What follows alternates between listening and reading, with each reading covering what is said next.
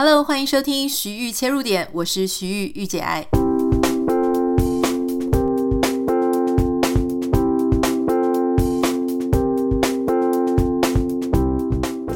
Hello，欢迎收听今天的徐玉切入点。美国总统大选呢，目前看起来好像有了一个结果哈，就是拜登赢得了选举。那我今天不是要跟大家谈很多选举的事情啦，只是说因为刚好在录制的这一天呢。呃，稍微有这个进展，所以跟大家分享一下一些有趣的现象哈。我自己后来才发现，原来美国大选结束呢，我才知道我自己身边的朋友他到底是支持谁。比方说，像有一些朋友，他们其实选前都很低调，然后我们也不会去问别人说啊，你支持谁？可是选后呢，诶，你就会发现有一些人他在他的 Instagram 上面，然后就会开始很开心的贴出一些胜选，可能就是拜登的各式各样的生平事迹啦、照片啊，哈。那当然也会有一些其实是支持川普，但我之前不知道，那他们就会问我说，诶，请问你们家是呃是开心呢，还是失落这样的哈？就是我觉得很有趣啦，就是在选后呢，大家反而才比较敢讲这件事，选前大家可能就是怕说。彼此可能也许支持的人是不一样的，就怕影响了感情。那或是有些人觉得这个事情比较私密哈。那我觉得很有趣，有一些人他反而是还蛮敢表态的。像我之前在我们家附近的那个步道上去遛狗的时候，你就会看到有些人家里的院子啊，他们就会大大的贴着就是 Trump 啊的这个说什么他的竞选看板，好，就是帮他做一些支持的看板布条等等的。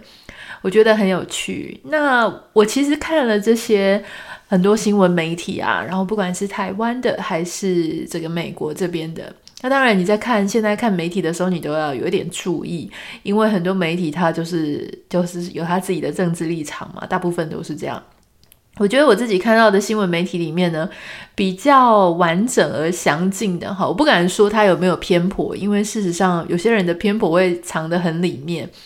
那但是我觉得以在分析来说呢，《经济学人》的一篇报道，我觉得大家可以去看看哈。那它里面有提到，就是说，因为其实我一直在看这次选举，我就觉得说，哈，我感觉拜登他赢得蛮辛苦的哈。就是如果说你的对手是 Trump，那 Trump 他有他个人的魅力，但是他同时也是还蛮恶名昭彰的，也就是喜欢他的人很喜欢，不喜欢他的人不喜欢。那我以为就是很多人是一片倒的不支持，那他应该要很容易就赢得了这场选举，结果其实没有想象中的容易。可是呢，你说他选的不好，其实他选的又很好，因为他得票呢，得的这个普选的票数是美国破了美国历史上的记录，所以他也选的很好哈。但是就让我想到台湾那个韩国瑜那时候投票的一个现象，就是说。你以为韩国瑜他选得很差吗？但其实也没有，因为他的得票数其实是非常高的。这个就让我想起说，好吧，今天如果有一个政党，他的候选人是一个非常有个人风格很强烈的人哈，那同时这个人可能会有很多人喜欢他，也有很多人讨厌他。这种时候的选举呢，选战很容易就会激发那种原本不出来投票的人，他会因为有这个忧患意识啊，哈，或是他会因为有这个想要出来支持的意识，所以他就站出来。我觉得这是我们的一个小发现啦，还蛮有趣的。那。就川普来讲呢，其实《经济学人》他有提到两点，我觉得还蛮也还蛮有趣的，就是说事实啊，就是说其实全美国呢就只有四个连任没有成功的总统，那他是其中一个。那在这四个没有连任成功的总统里面，他是唯一一个两次普选的票数呢都落败的。所以你这样子讲起来呢，你就会觉得说，嗯，好像。又可以从另外一个数据的层面去看这件事情，就是他输的到底冤不冤呢？哈，那当然很多人就会像我有一些住在欧洲的朋友啊，或住在其他国家朋友，就会问说：诶，你觉得作弊是可能的吗？哈，因为川普他有就是开始祭出很多的法律手段，然后去宣称说很多地方作票或是选举有问题。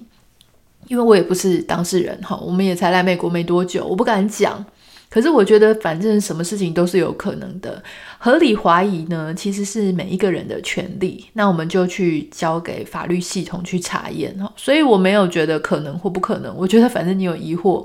那法律就是规定说它是一个人民的避风港嘛，那你所以你就是去交给法律去查验。那当然很多人呢，就是那种支持他的啊，就会可以跟你拗，就想说啊，可是呃法法务系统也不能相信啊，然后什么什么都不能相信，好，用各式各样的怀疑论啊、阴谋论去讲这个事情。对我来说呢，这样子就有点超过了哈。当然，如果是那种很烂的政府、很烂的国家，就是真的是一点公平正义都没有的话，你可以去想，你可以去思考、去质疑这件事情。可是美国毕竟是一个算是还蛮成熟的国家哈，它其实各方面的监督啊、各方面的管道，它都是很严谨的。那就我的想法来讲哈，就是说太多的阴谋论、太多的不相信，它是不必要的。今天呢，老实说，我认为输赢虽然很重要哈，就是说每个候选人出来，当然都是想要赢啊，谁想要输？输赢其实非常重要。可是呢，哈，我我在想，我们不要忘记说，每一个候选人他想要赢的原因，哈，并不是因为他自己本身的权力欲望，或是他是呃进了这个赛场他就要赢的一种心理的私心。每一个候选人出来。竞选公职，他想要赢的原因，应该是要基于爱。这个爱呢，是希望这个国家可以更好，希望人民可以更过更好的生活。所以，如果为了自己想要赢而去造成整个国家的分裂，好，不管是说是在选举的过程中，好，或是说你输了之后你想要翻盘，其实这都刚好就违背了你原本的初衷，因为任何一种。做法不法的，或是不甘心的，他其实同时也在撕裂这整个国家。当你一直都不愿意承认司法的公平，永远在用怀疑跟阴谋论去看这件事情的时候，你同时就是在撕裂你的支持者他对这个整个国家的信心，跟他最基本的法律的制度层面的一些信心。好。那我自己的，这当然是我自己个人的意见，就是对我来说，我更不愿意看到这样子的状况出现。好，不是要谈很多美国大选，但是从这边做一个开头，哈，它可以让你更了解说我自己看这件事情的看法。我其实真心这一期想要跟大家分享的是关于。嗯，很多人在呃这几天一直在讨论钟明轩这个事情。好，就是说，如果你没有 follow 到呢，我稍微跟大家讲一下，因为最近有一部这个日本很有名的动漫，它上映了剧场版，那剧场版就会有日文配音跟中文配音，叫做《鬼灭之刃》哈。那钟明轩呢，他这件事情《鬼灭之刃》本来就很红嘛，但是最近更这个闹得很大的原因，是因为呢，钟明轩贴了一张一个影片，钟明轩是一个台湾很有名的年轻人网红哈。那他贴了这个影片呢，说《鬼灭之刃》本来好、哦、透过这个台湾的经销商木棉花的行销部门呢，找他配中文版的配音，其中一个角色叫眼梦哈，是一个反派的角色。后来呢，当然我我自己也做这一行，所以我大概了解这个状况，就是说他找了他配音，然后在信件上面呢，也几乎是确定好行销部门的。这个文字风格呢，可能是说已经确定是他了，所以他也花了他的时间去练习，花了他的时间去配音。但最后呢，在配完了音之后，因为种种因素的考量，所以对方选择了专业的配音员，没有用他。好，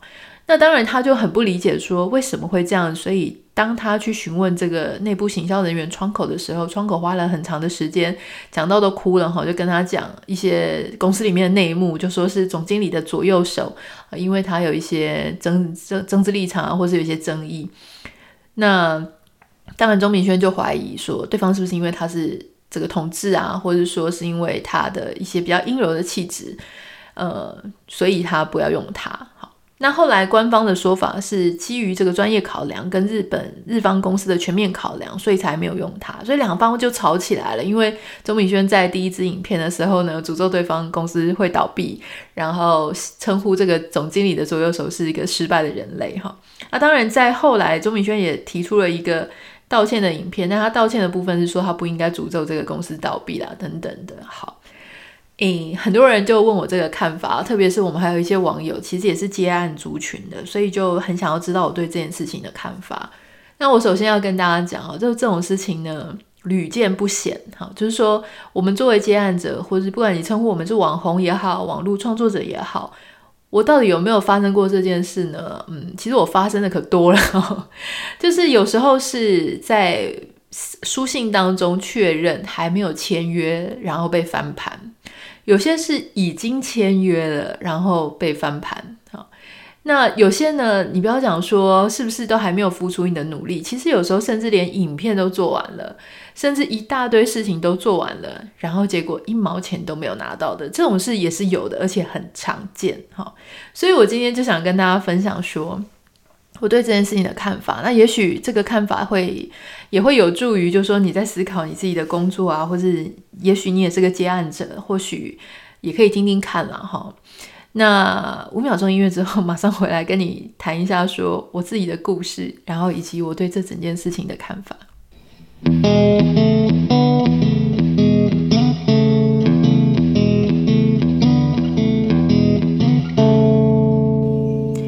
首先呢，就是要提到，像我刚刚在讲这个选举的，为什么要用这个美国大选当做今天节目的开头呢？原因就是因为。老实说了哈，我们在接案子的时候，不管你这个案子是大案子、小案子，几万块的也好，几十万的、几百万的都好。好，那延续我刚刚一开始讲，就是我为什么一开始要去接这个案子，其实。我的接案的一个逻辑跟原则，就是我不是只是为了想要赚钱，所以我就去接案子，一定也是这个案子呢，它的产品很吸引我，或者它的活动很吸引我，那让我很想要 join，就很想要加入这个案子，成为这个案子的一部分。我自己内心一定是认同它的，好，同时也就是说，我也欣赏这个我所要 promote、所要推广的产品或是一个概念，好，那。如果是这样子的一个初衷，那基本上我不管是我自己有没有拿到这个案子，哈，我看是赢了还是输了，我理论上都会希望对方还是好好的，对吗？所以今天呢，我先讲哦，不管我有没有接到这个案子，我基本上都是希望。这个案子或这个产品，它是好好的。就算这个当中里面我有一些我自己的委屈，哈，那我会用我自己的方式去消化掉这件事情。但是我不是一个会想要玉石俱焚的人。我觉得这个心情、这个心态很重要。不要因为你自己没有接到这个案子，或是不要因为你自己在这个当中跟窗口或是跟沟通上有什么任何的委屈，我就得不到想要灭了它。这个不管是在你接案的心情也好，在职场也好，在感情上也好，哈，就说今天也也许对方不爱我，也许对方他呃他背叛了我，他讨厌了我，或者他讲的话言行不一，我可以对这个人非常的不欣赏，但是我通常不会想要就是毁灭对方，因为你曾经很欣赏他某一些，你才会跟他在一起嘛，对不对？所以这个用在接案上来说呢，我基本上。最基础，我的心情原则就是这个样子。好，那第二点，我刚刚有讲，就是说，其实我也有发生过很类似的事情。我是不知道钟明轩这个案子他是多少钱，但是我自己呢，我曾经调过一个百万的代言合约，哦，就是百万。我想百万的，不管说你今天收入是多少，哈，百万都不是一个小单子，百万都算是一个哈，这蛮大的一个单，哈。那这个掉这个百万的合约呢，其实那个时候我们已经签约了。那因为呃某些原因哈，这个原因呢，我们其实我自己这一方也站得蛮稳的，对方呢也站得很稳。那可是这当中呢，当然就是有一些其他的一些竞品啊或者什么，他们会跑来就是有去乱掉这件事情，就是有可能去捣乱的可能。那所以呢，这个本来要跟我本来跟我签约的这一个品牌呢，他就是很谨慎的考量，他不太希望说，呃，因为我们的合作，所以造成对方有机会来伤害他的品牌。那我自己在看这件事情的时候呢，我其实非常接受，因为那时候我们一直在思考说，呃，我跟他的合作会不会造成对方反而有攻击的空间、攻击的力道的时候，我就跟这个跟我签约的品牌讲说。我要跟你讲一件事情，就算我们已经签约了，我都还是非常支持你要最用最小心、最谨慎的思考来思考这件事情。因为我有没有接到这个案子是小事，可是我希望你们的品牌、你们的产品是长长久久的，因为我自己真心就是喜欢，所以我就会希望它更好啊，不会因为说我有没有接到这个一百万的单子，然后我就觉得说哦。就算你知道吗，已经签好约了，我都愿意，就是说没关系，我无条件的让你解约。好，所以你你知道这个对我来说，我当然也有觉原本觉得说，哇，这个一百万是会进账的，可是后来没有。哈，那没有之后呢，大家应该也知道，说我从来没有在。在今天的 podcast 之前，我从来没有谈过这件事情，我没有怨怼，甚至我是觉得，如果我是对方的这个主管哈，这个最大的主管，我都认同他当时做这个处理，因为一定要小心，很多时候商场上他有很多很复杂的事情，好，就是说，你知道有时候啊，大家就是说，其实在弄你的呢，都不是。你真正的什么呃，什么做错了什么事情，很长都是你的同业出去捅你的篓子，所以你要做到最小心，让同业呢，或是谁他想要攻击你，或他想要弄你的时候，他是没有办法弄的。所以我基本上那个时候，我虽然觉得真的很可惜哈，这件事情呢，我也跟我先生啊，就是讲了好久，我跟他讲说，我真的觉得很可惜。可是站在对方的立场，我觉得对方做的决定是正确的，而且我也支持他的决定。好，那我相信就是说，呃。当我在做这个决定的时候，我相信对防御窗口，我的联络窗口他也是哭了哈，我也觉得说，他会觉得说啊，我人怎么这么好，就是都没有在讲这件事情，也没有在计较这件事情。我跟他讲说，这个就是我自己做事情的原则。所以我想，在跟我合作很多伙伴，他们也许都能够感觉到我自己的个性，跟我自己真心，就是对产品或者对厂商来说，我是一个很负责任的人哈。然后就是不管我自己到底有没有接到这笔钱，好，或者我有没有实质的收益，我都希望对方很好。那我觉得你这种善意呢，其实就会让你的自己的路可以走得更长更远。第三点的事情是这样，就是关于像有一个网友呢，他其实也是在做接案组，那他问我说，啊，他也常常遇到这种别人都用信啊，哈，就是简讯来跟他敲案子。那当然很多时候呢，你很难一开始就是把合约签完，因为原因是有时候要过到国外，有时候要过到最高层，他们可能合约的往返时间很久，你必须前面要先付出一些努力做前置作业，哈。所以其实基本上合约这件事情，我还是觉得非常重要啊。可是我也要坦诚的讲，在台湾或在很多时候，合约它是提供最基本的保障。可是你常常在合约签订之前，你已经付出你的努力了。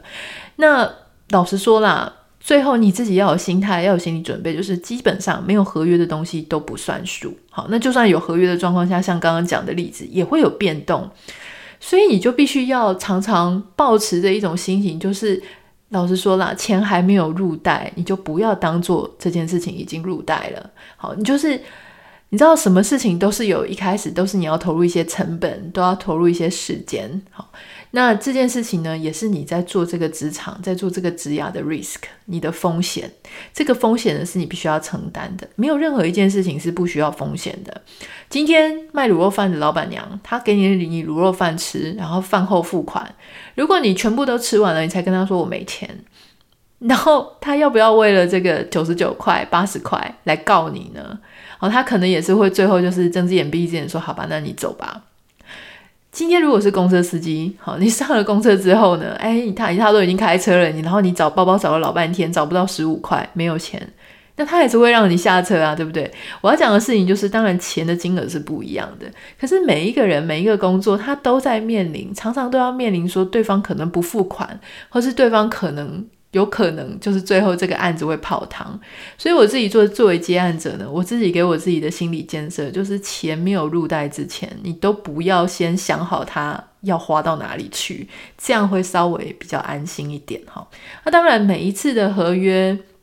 每一次合作的一些状况，它都会有助于我们继续去优化嘛，优化我们的整个作业流程，哈，优化我们的合约内容。比方说，以前如果没有写到合约要有罚则，好，如果说，诶，比方说我已经进行到案子的二分之一，我已经去哪里的话，但是这个合约最后啊，这个案子最后没有做成，那我可能会先扣这个案子的百分之多少。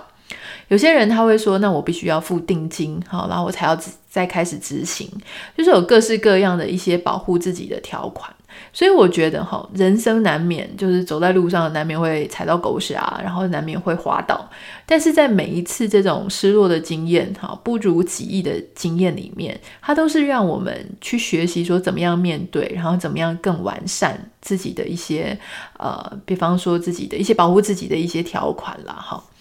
好，第四点呢。我觉得很重要的一件事情，就是说，当周明轩发生这个事情的时候呢，我有很多广告公司的朋友就会跟我讨论这件事情。那我必须要讲哈，他做这件事情呢，呃，站在他的立场，他当然没有错啦。他就觉得说，他把这件事情讲出来，这样好。那很多时候，其实我们也会发现说，当你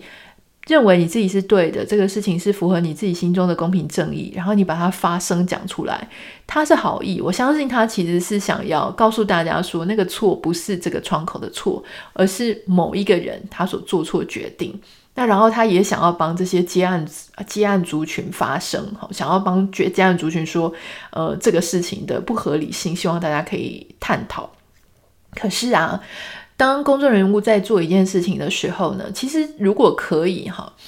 你有更多的社会经验，或者有更成熟，或者你遇到更多事情的时候，你就会发现，除了这个公平正义，除了站在这个窗口为他好之外，这件事情很可能也会导致许多呃，你可能一开始没有想到的结果。例如说呢。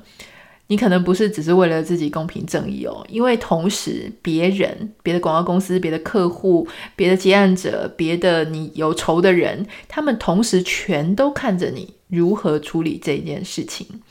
那我认为，作为一个接案者哈，或是作为任何一个成熟的人，我们常常要做的一件事情，就是你尽量不要把自己未来的路给堵死。哈，我认为这个。开放的未来的路呢，是很重要的，尤其是如果你是自己的品牌经营者，你是自己要给自己开路的，你是自己的业务，你是自己的行销，这件事情就更重要哈。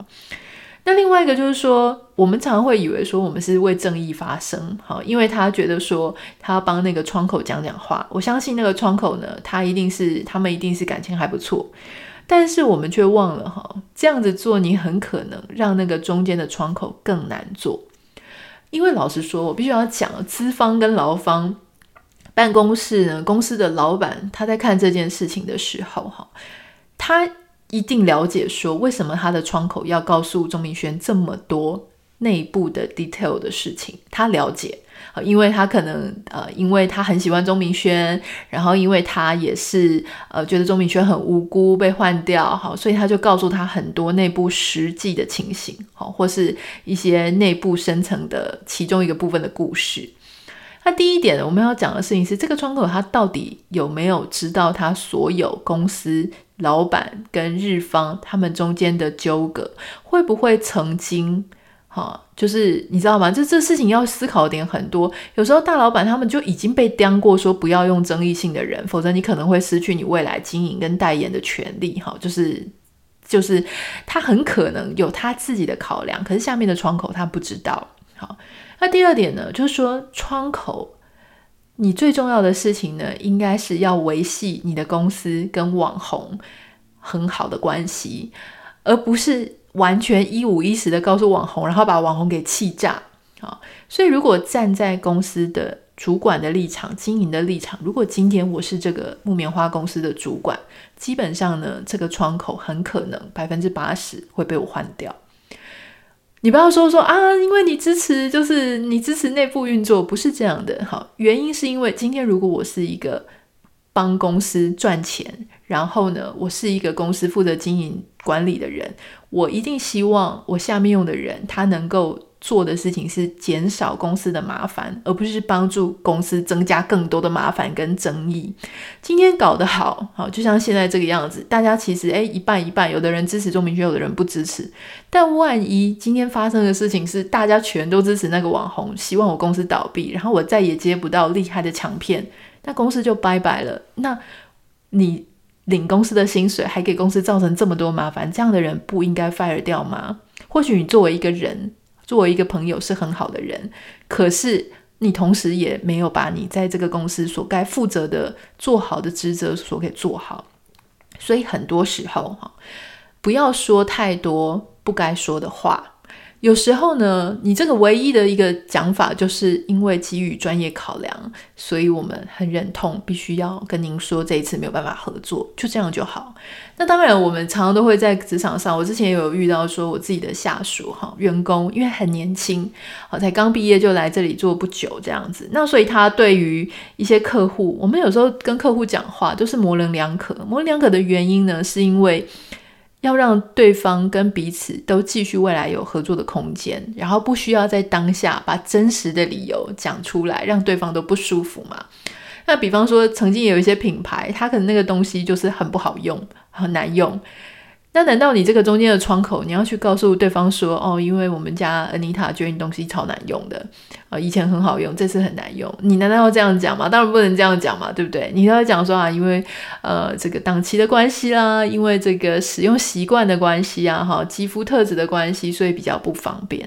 那这样子的话呢，大家都有一个台阶下，大家也都不会很不舒服。好，所以说有时候呢，作为一个窗口没有那么容易啦。那当然，作为一个你想要帮人家发声啊，正义之声，然后站出来的时候，有时候也要多想一下。有时候你这样子的做法，反而可能害到那个中间很想帮助你的人。好，这个是我在看这件事情的一个想法。我不知道大家跟我有没有相同的想法。那当然，我也觉得说很多事情呢，它其实并不是只是站在一个面向讨论哈。那当我们有更多的社会经验啊、社会历练，我觉得我二十岁的时候呢，好或二十五岁的时候，我的想法一定跟我现在不一样，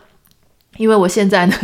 看过很多，然后我做过领人薪水的，我也做过发人薪水的，我做过拿案子的，我也做过发人家案子的人。所以，我这个时候呢，我就会比较去全面的去思考，说每一个人他所遇到的困境，以及说我们这一件事情处理完之后，其实你人生的路还很长，你这个职涯的路还很长，你还要接很多很多的案子哈。我们要稍微留意一下说，说当我们怎么样在处理这件事情的时候呢，其实别人同时也在看着我们如何处理。当然，今天这一期的节目最重要的是要跟大家分享，我们永远都不要忘记初心了。就是今天，不管是我在接一个案子，好，或者我在做一件事情，像我们刚刚从美国总统大选说，为什么我要出来当这个选举的候选人？我一定是因为因为希望这个国家更好，希望人民之间更有爱。我为什么要接这个案子？因为我希望这个案子透过我的关系，它的产品卖得更好，它的好让更多人知道，这个活动更有意义，可以更多更多的人了解这个东西。如果不是因为这样子的一个背后的原因，只是因为钱的话，我自己是没有办法原谅我自己的，因为我自己。本身不是一个只会因为钱就去选择要做或是不做哈。所有广告公司呢，或是一些厂商都知道我是一个非常勇于，就是跟人家说，嗯，这个案子我我觉得不 OK，所以我就会推掉案子。那当你有一个中心思想，你是希望对方更好，然后我们一起把这件事情变得更好的时候。基本上你就不会舍得在发生任何的时候，你要去伤害对方。同时，这个也可以运用在我们自己的人生哈。今天我要跟另外一个伴侣在一起，或是我决定要跟他分开，我都不会忘记说，我之前曾经是希望我们能够好好的。所以，如果呢，在分开之后，我还是希望，虽然我跟他不适合，虽然我在这一段感情里面受伤很惨重，我都仍然希望在没有我的日子里面，他们也可以过得很好。好，基于这样的理由呢，我基本上就不会变成一个恐怖情人。那这个 mindset 也跟大家分享，也许你会用得上。好，希望你会喜欢今天的节目。如果你是新朋友，不要忘了要订阅我们的频道，才会收到节目更新。那如果你有想要收到新节目通知，或者有一些呃生活啊点滴，然后问题或是一些反馈，好，听了有什么想法想要跟我说的话呢，都欢迎你可以私讯到我的 Instagram 账号 Anita 点 Writer A N I T A 点 W R I T E R。我目前累积大概有数十封、近百封的私讯哦，因为我其实每天都会回一点，回一点。那因为现在私讯的量真的还蛮多的，所以我就是慢慢回。希望大家如果没有被回到，嗯，不要太不要太伤心这样子，因为真的蛮多的哈。那我也不太喜欢说我一次回到一个很昏头，然后呃这样子，我觉得很多时候我在看东西、看讯息会比较没有品质，所以我就想说，我们就慢慢来。那当然最重要的事情呢，是请大家帮我到 Apple Podcast 下面留下五颗星跟你的留言，其实我都有去看，谢谢大家很认真的帮我们留心跟留留言。你这样做的意义呢，除了是鼓励我之外，也是可以有机会让更多的人他能够呃，因为排行榜我们在上面呢，能够认识到我们的节目。某一集或是某一个想法，也许就真的可以改变他的人生，改变他的观点，让他从很不快乐的情况下，诶，突然之间发现说，原来事情也可以这样想。好，那我们就先这样子了，下次见，拜拜。